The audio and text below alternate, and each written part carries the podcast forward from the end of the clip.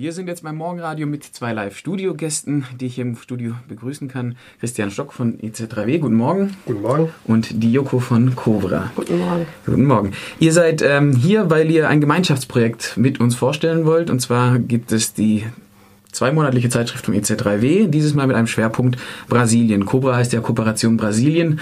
Könnt ihr vielleicht kurz erklären, wie äh, es zu dieser Idee kam, mal was zusammen rauszugeben? Ähm, also die Idee ist nicht ganz neu. Es gab, glaube ich, auch schon mal eine gemeinsame Ausgabe.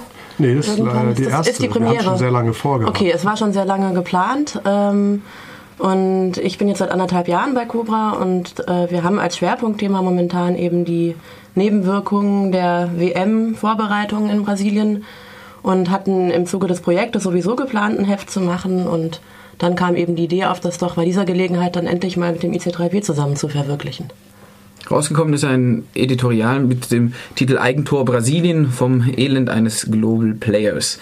Global Player, ähm, ja, Brasilien schickt sich an mit verschiedenen Initiativen bei der UN und jetzt auch mit diesen Sportereignissen ist es endlich in die große äh, Liga sozusagen, in die erste Liga der weltweiten Diplomatie aufzusteigen. Wie an welchen Beispielen habt ihr euch jetzt entschieden, das aufzuzeigen in diesem Projekt? Was habt ihr da herangezogen an Themen? Ja, also Stadt, Stadtentwicklung, das ist ähnlich wie in allen Ländern, wo der Kapitalismus seine Verwüstung hinterlässt, natürlich auch in Brasilien ein Riesenthema. Verdrängung, Gentrifizierung, also selbst sogenannte Favelas werden heute gentrifiziert, rund um Rio beispielsweise. Das ist ein Thema, das drin ist. Auslöser der Proteste im Juni, die ähm, ungeplant kamen. Wir hatten das Heft schon vorher geplant und dann kamen diese Proteste. Es war wie Wasser auf unsere Mühlen. ein Stück weit. Aus dieser, Proteste waren Fahrpreiserhöhungen. Also sprich, es werden soziale Leistungen verknappt und verteuert zugunsten der allgemeinen Bevölkerung. Das sind so Themen, die im Heft aufscheinen. Wir haben ja ähm, an dem runden Tisch Brasilien, wo wir auch äh, zusammen waren, festgestellt, dass auch die sozialen Bewegungen in Brasilien von diesen Protesten überrascht wurden. Inwiefern sind die jetzt noch hier eingeflossen in dieses Heft? Also welcher, welches, äh, welche Artikel von wem habt ihr euch da überlegt, okay, das müssen wir jetzt noch mit reinbringen und zwar in die, äh, in der und der Form? Ähm, ja, hat Christian ja gerade zum Teil schon angedeutet, eben äh, Recht auf Stadtbewegung gibt es einen Artikel von Michael Prizelius und Adrian Mengay zum Beispiel. Ähm, dann gibt es einen Artikel zu ähm, den sozialen Bewegungen rund um die äh, deutsch-brasilianische Atompolitik. Äh, das sind so zwei Beispiele. Und ein sehr interessantes Interview mit einem brasilianischen Aktivisten, Eduardo Pereira, wenn ich das richtig ausgesprochen habe, so ungefähr jedenfalls, ich kann nicht wirklich Portugiesisch, ähm, der ähm, darüber spricht unter anderem, was die Proteste für die brasilianische Linke, die ja sehr zersplittert ist, offensichtlich bedeutet haben, dass auch die teilweise überrascht waren von der großen Wut, die sich Bahn gebrochen hat in diesen gewaltigen Protesten, die ja quantitativ und qualitativ eine vollkommen neue Stufe ähm, in Brasilien wohl bedeutet haben. Ja, und auch die, also brasilianische Linke, da kann man ja vielleicht kurz als Einführung sagen, die PT ist ja eigentlich die Arbeiterpartei, die äh, an der Macht ist seit Lula, seit mittlerweile 14, 15 Jahren mittlerweile. Ähm, kannst du da vielleicht kurz einen, einen Überblick geben? Ich meine, die PT ist ja sozusagen die Arbeiterpartei und sollte ja die Linke darstellen. Wie hat sich jetzt diese Bewegung zu dieser Partei verhalten oder wie hat sich diese Proteste, wie wurden die interpretiert? Ähm, du meinst jetzt also, wie sich die Regierung verhalten hat gegenüber den Protesten oder? Ähm, Ja, oder auch die Proteste gegenüber die Regierung haben die die Absetzung der Regierung gefordert. War das ein regierungskritischer Protest oder war das, ähm, was ging es denen dann außer jetzt den äh, 20 Cent Fahrpreiserhöhung zu verhindern? Ja, es war durchaus ein regierungskritischer Protest, insofern als dass sich die sozialen Bewegungen, die ja traditionell eben in der PT, in der Arbeiterpartei ähm, auch vertreten waren, äh, sich nicht mehr vertreten fühlen. Ne? Also die, die Linke in Brasilien ist, wie Christian schon gesagt hat, relativ zersplittert und ähm, die PT hat sich ähm, immer mehr von großunternehmerischen Interessen kooptieren lassen und ähm, ist insofern ja keine Vertretung mehr für bestimmte Belange.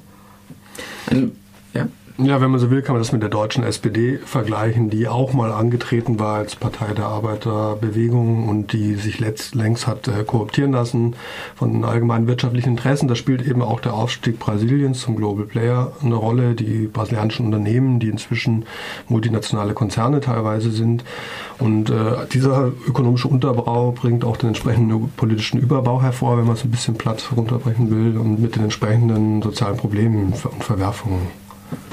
Wir sind ja hier ein freies Radio und auch Land, also Medienlandschaft und alternative Medien in Brasilien sind ein Thema. Ähm, ihr habt da Nils Brock ähm, gewinnen können und ähm, im Titel äh, schreibt er alles Ninja oder was? Auf das bezieht sich das denn? Ja, Ninja ist ähm, eben diese Medienguerilla-Gruppe, die sich jetzt äh, vor allem bei den Protesten eben sehr lautstark bemerkbar gemacht hat. Es war anfangs so, dass die großen brasilianischen Medien, die vor allem von Rede Globo bestimmt sind, ähm, dass die über die Proteste negativ äh, von Randale und, und Zerstörung berichtet haben. Und ähm, diese Media Ninja hat es eben unter anderem geschafft, dass es äh, eine etwas differenziertere Berichterstattung gab. Also das sind im Prinzip, es ist ein loses Kollektiv von freien Journalisten und Leuten, die mit Handys auf auch Demonstrationen zum Beispiel dann einfach live mitschneiden, unter anderem zum Beispiel die Polizeigewalt dokumentieren und dadurch auch die Mainstream-Presse im Prinzip ja, ein Stück weit dazu gezwungen haben, etwas differenzierter zu berichten. Ich hing selber mal auf so einem Stream von Media Ninja während dem Finale des Confederations Cup und da waren tatsächlich 35.000 Leute, haben sich live im Internet angeguckt, wie die Tränengasgranaten vor dem Stadion verschossen wurde, anstatt das Spiel anzugucken. Also für Brasilien dann doch eine äh, so großes, äh, große Reichweite, die von vielen freien Radios wahrscheinlich erträumt wird. Ein weiteres Beispiel, warum Brasilien gerade jetzt ein Schwerpunkt ist und viel auch darüber gesprochen wird, ist die die Literaturszene Brasiliens. Brasilien war Gast bei der Frankfurter Buchmesse und Luis Rufato hat dort eine Einführung gegeben, die doch sehr beachtet wurde, die auch sehr kritisch war.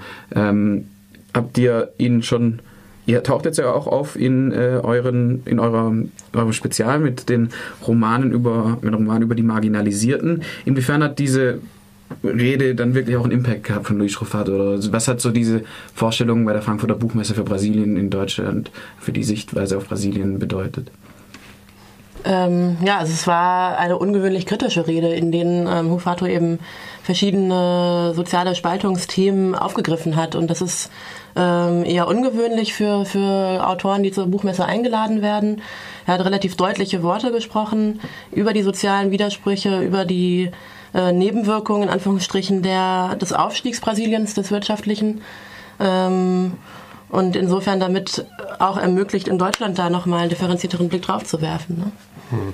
Man muss an dieser Stelle den kleinen linken Verlag Assoziation A loben, der Rufatu für Deutschland, für die deutschen, deutschen Sprachraum entdeckt hat, schon vor ein, zwei Jahren. Die haben drei Romane mittlerweile übersetzen lassen ins Deutsche und haben Rufatu damit auch eine Bühne bereitet. Also ähm, er selber ist ja in Brasilien nach meinem Wissen gar nicht so bekannt, wie überhaupt die literarische Szene es in Brasilien selber sehr schwer hat. Das haben alle die Autorinnen und Autoren, die in Frankfurt waren, selber so gesagt. Also ähm, im ökonomischen Aufstieg ist, der, ist, die Pflege der kulturellen Landschaft ein bisschen verloren gegangen, offensichtlich in Brasilien. Jedenfalls, Ufato hat es eben verschafft, auch diesen Unmut, diesen Zorn der Bevölkerung einen Ausdruck zu verleihen und hat das auch, hat die Bühne genutzt in Frankfurt dafür. Ja, es ist auch ähm, allgemein schwierig in Brasilien. Habe auch in, äh, drei Monate dort Praktikum gemacht. Auch diese Finanzierung jetzt nicht nur von Literatur in dem Sinne, sondern auch in der alternativen Medienlandschaft. Das ist irgendwie ganz schwierig. So diese äh, Pulsar-Nachrichtenagentur finanziert sich im Prinzip fast nur mit ausländischen Geldgebern, weil es halt intern eigentlich keine, kein Bewusstsein dafür gibt, was Kultur und alternative Berichterstattung auch irgendwie zu einer funktionierenden Gesellschaft beizutragen haben. Ähm, und vielleicht eine andere Anmerkung noch, die äh, dass wir den Michael Kegler, den Übersetzer von Assoziation arbeitet, äh, den hatten wir ja hier im Interview bei Maisch und Café, einen Podcast hier. Und das ist immer noch einer der Podcasts, der am meisten nachgefragt wird. Die Leute scheint das wirklich zu interessieren, hat ganz gut funktioniert. Jetzt ist es ja ein Schwerpunkt innerhalb der IZ3W, die ja auch ansonsten noch ein weitreichendes äh, Themenfeld abdeckt. Kannst du vielleicht ein paar Schlaglichter von den um den spezial äh, rumgruppierten Artikeln geben auf, mhm. die, auf die Ausgabe? Also Kern deshalb ist ganz klar dieses Brasilien-Dossier gemeinsam mit Copra herausgegeben, so wirklich auf Augenhöhe. Ähm, das muss ich nochmal betonen. Das war eine schöne Kooperation äh, mit diesem Brasilien-Dossier.